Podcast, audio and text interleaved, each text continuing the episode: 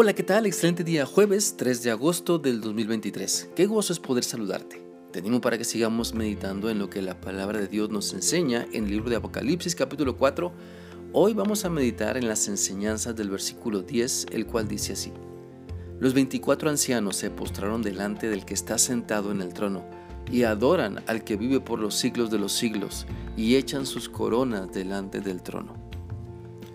Por medio de este pasaje de la palabra de Dios nos damos cuenta que también los 24 ancianos que están alrededor del trono están enfocados en adorar a Dios, pues dejan sus tronos y se enfocan en postrarse ante el trono del Dios viviente. Esto nos recuerda que cuando estamos ante la presencia de Dios, o sea, siempre, Nada es más importante que reconocer su grandeza. Lo que nosotros creemos que somos o que hemos conseguido se queda demasiado corto comparado con la grandeza y majestad de Dios. Hay que ser humilde para levantarnos de la silla del ego y humillarnos ante Dios, ¿sabes?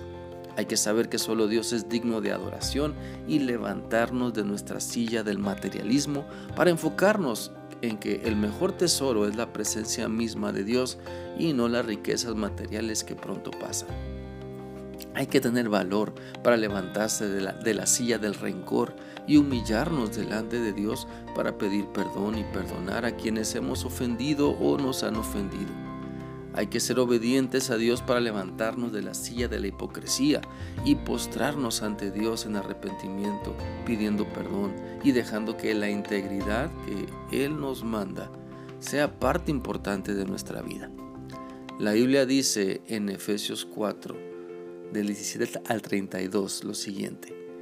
Esto pues digo y quiero en el Señor, que ya no anden como los otros gentiles que andan en la vanidad de su mente teniendo el entendimiento entenebrecido, lejos de la vida que Dios ha mostrado, por la ignorancia que en ellos hay, por la dureza de su corazón, los cuales después que perdieron toda sensibilidad se entregaron a la lascivia para cometer con avidez toda clase de impureza.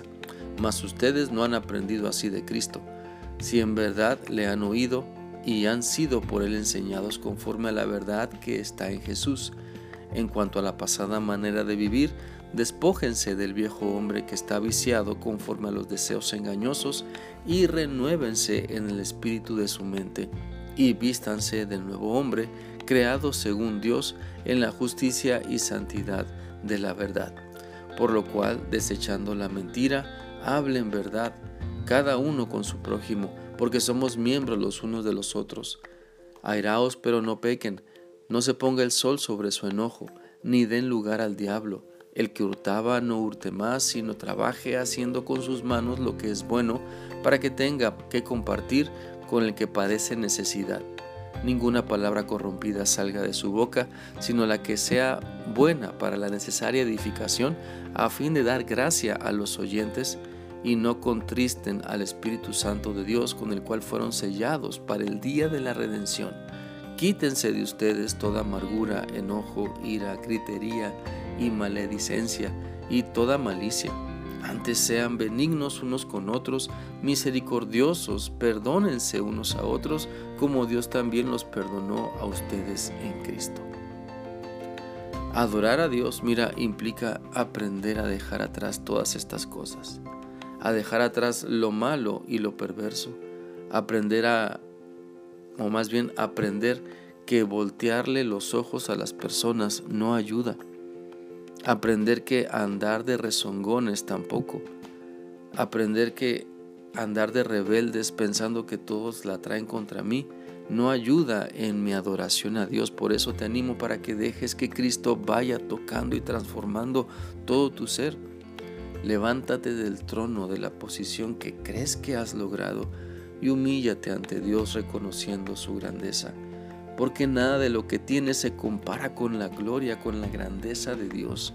Nada de lo que eres se compara con el carácter de Cristo. Nada de lo que has hecho se compara con el gran amor de Dios que envió a su Hijo para que muriera en esa cruz, resucitara al tercer día y nos diera la salvación de la condenación eterna. Por eso quiero animarte para que en cada área de tu vida puedas darle el reconocimiento que solo Dios se merece. Pon delante de Él todo lo que Él te ha dado. Despójate de lo que a tu parecer es lo más valioso para que entonces puedas darle a Dios toda la adoración que solamente Él se merece.